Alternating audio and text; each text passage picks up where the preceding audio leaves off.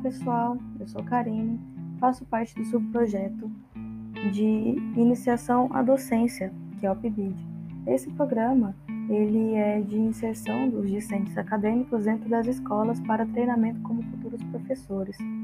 Nosso trabalho ele é interdisciplinar e se aplica nos cursos de filosofia e sociologia, ambos cursos de licenciatura dentro da UFMT, a Universidade Federal de Mato Grosso. Hoje explicarei para vocês brevemente sobre a história de Aristóteles, como se desencadeou sua relação com Platão, o seu ponto de vista sobre a teoria platônica. Também apresentarei a teoria do conhecimento em Aristóteles e como funciona sua forma de pensamento em relação à realidade. Bom, Aristóteles nasceu em Estagira, na Macedônia, em 384 a.C. Ele foi discípulo de Platão durante alguns anos de sua vida na academia até a morte de seu mestre. Ele era filho de Nicômaco, o médico do rei da Macedônia, e ao completar 18 anos, Aristóteles mudou-se para Atenas e ingressou na Academia de Platão, na Grécia. Ele estudou durante 20 anos com Platão até se tornar professor da escola, e quando Platão morreu, surgem presunções na academia de que Aristóteles poderia ser sucessor da escola, Porém, isso não aconteceu de fato, pois os atenienses não permitiram que o filósofo assumisse esse cargo, porque, primeiramente, ele não era cidadão ateniense e também criticava alguns pontos e alguns pensamentos platônicos que eram usados na escola da época. Aristóteles, decepcionado, mudou-se para Atenas e então o rei da Macedônia, que era Felipe II, convidou ele para ser professor de seu filho, Alexandre, que mais tarde ficou conhecido como Alexandre o Grande. Passado algum tempo, em 335 a.C., Aristóteles retornou para Atenas e fundou a sua primeira escola, a Escola Liceu.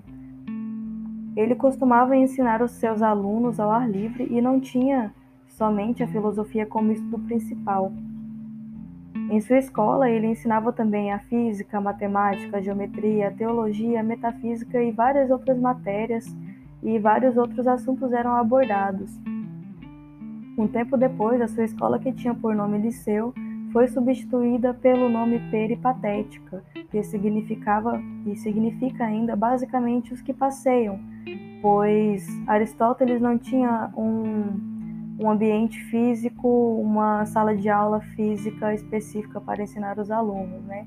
Ele gostava de ensinar ao ar livre e por isso os peripatéticos, ficaram conhecidos como os seguidores de Aristóteles. Quando o seu aluno que se tornou o rei, é, Alexandre o Grande, morre, Aristóteles se viu obrigado a abandonar Atenas, pois o povo conspirava em matá-lo. Em 322 a.C., Aristóteles morre em Calcis, na Eubeia. Ele escreveu diversas obras em diferentes temas. E, porém, apenas 47 dessas obras, dentre várias outras que ele escreveu, ficaram permaneceram, né, que restaram. E apesar de Aristóteles ter Platão como seu mestre, ele criticava as suas teorias como, por exemplo, a origem das ideias de Platão. Diferente de Platão, Aristóteles acreditava na ideia do mundo sensível, e para ele esse era o único existente. O filósofo defendia o termo realidade, assim como tudo que fazemos está baseado na realidade em que nós pertencemos, que nós vivemos, ou seja, o mundo sensível também. E ao contrário de Platão, Aristóteles ele não faz uma menção de uma realidade subdividida em dois mundos. Ele unifica o mundo material em que vivemos e com isso ele afirma que a existência dele só ocorre por conta da nossa apreensão sensível sobre a matéria existente, a ideia que criamos desse mundo. Ao abordar a realidade, Aristóteles reconhecia a multiplicidade dos seres e as suas percepções sensoriais, e considerava que tudo que podia ser assimilado pelos sentidos fazia parte da realidade. Por isso, ele se opunha às ideias de Platão, pois ele, Platão ele costumava acreditar que os sentidos não condizem com a verdadeira realidade de fato. E para Aristóteles, a observação da realidade da, do mundo que nós vivemos, através dos nossos sentidos, nos leva à constatação da existência do real de inúmeros seres individuais, concretos e mutáveis. Nesse contexto, nós podemos entender a teoria do conhecimento em Aristóteles como a sua busca por tentar compreender como o ser humano conhece as coisas que o cercam. Para Aristóteles, é impossível aprendermos algo novo sem que seja passado pelos sentidos humanos. Com isso, podemos afirmar que os sentidos são o ponto de partida para o processo de conhecimento e formação, tendo como prova o prazer proporcionado por eles ao se compreender algo novo, tornando-se os sentidos essenciais para o processo de entendimento sobre as coisas. A ciência começa com a observação de algo desencadeada pelos sentidos físicos. Sabemos que para conhecer algo novo precisamos saber esse algo tocando, vendo, escrevendo sobre, entre outros. É a partir disso que podemos experienciar a vida e criar teorias sobre ela. Na ciência, a observação se sucede à teoria, ou seja, é necessário que, para haver um conhecimento científico, haja antes um conhecimento sensível das coisas, para poder assim criar uma teoria científica, poder escrever sobre essa teoria. É necessário que haja uma observação das coisas para gerar o conhecimento intelectual. Entretanto, os sentidos separadamente não são suficientes para conseguirem chegar a uma conclusão de fato, pois a forma de contato que os sentidos nos proporcionam com o mundo real é momentânea e direta, ou seja, se dissipa no mesmo momento. E por isso a memória é essencial nesse processo de conhecimento, para haver uma retenção desse conhecimento obtido através do contato sensível com o mundo, nos dando uma oportunidade de haver uma continuidade no processo de aprendizado.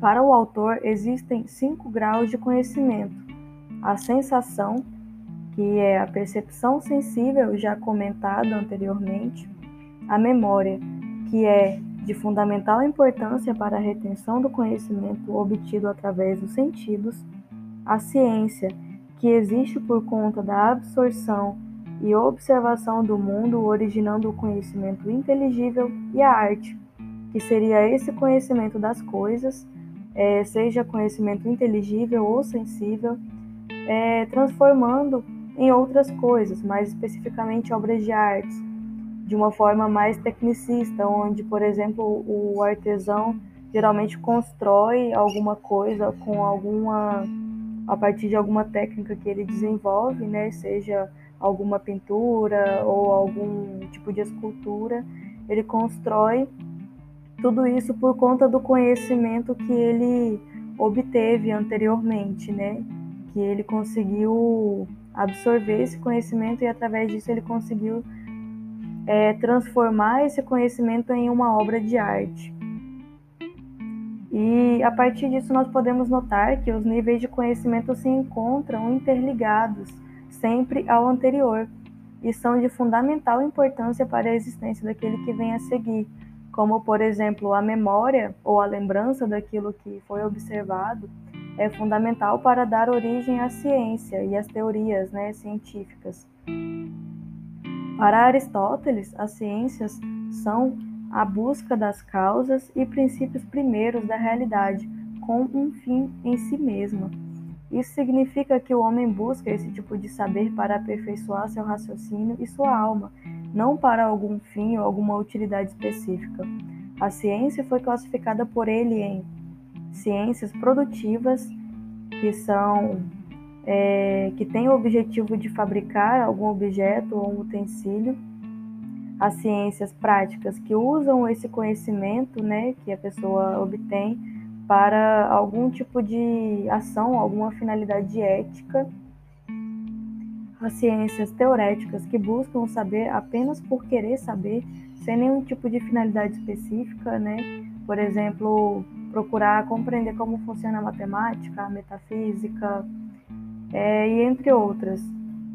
E nesse contexto, o autor começou a desenrolar os primeiros conceitos de metafísica, que ficou conhecido na época como filosofia primeira. Com essa teoria, ele tentava conhecer os primeiros princípios e as causas que estão acima de qualquer coisa. Aristóteles afirma que até a ciência do filósofo diz respeito ao ser de uma maneira universal e não apenas parcial. Mas o que seria esse ser? De uma maneira bem resumida, o ser pode se referir a qualquer coisa que é ou que existe, podendo aderir o termo ente para ele, como a melhor maneira de compreender. Para isso, nós podemos afirmar que o ente ou o ser, ele não pode ser confundido com o outro, pois cada um se apresenta de uma maneira própria e individual, possuindo a sua própria essência. Por exemplo, não podemos confundir um animal com uma planta, pois sabemos que cada um se apresenta de uma forma diferente, cada um possui a sua essência própria. E sabemos diferenciar eles por conta disso. A essência individual seria aquela substância presente em todos os seres, que caracterizam cada um deles da maneira em que eles são de fato, né?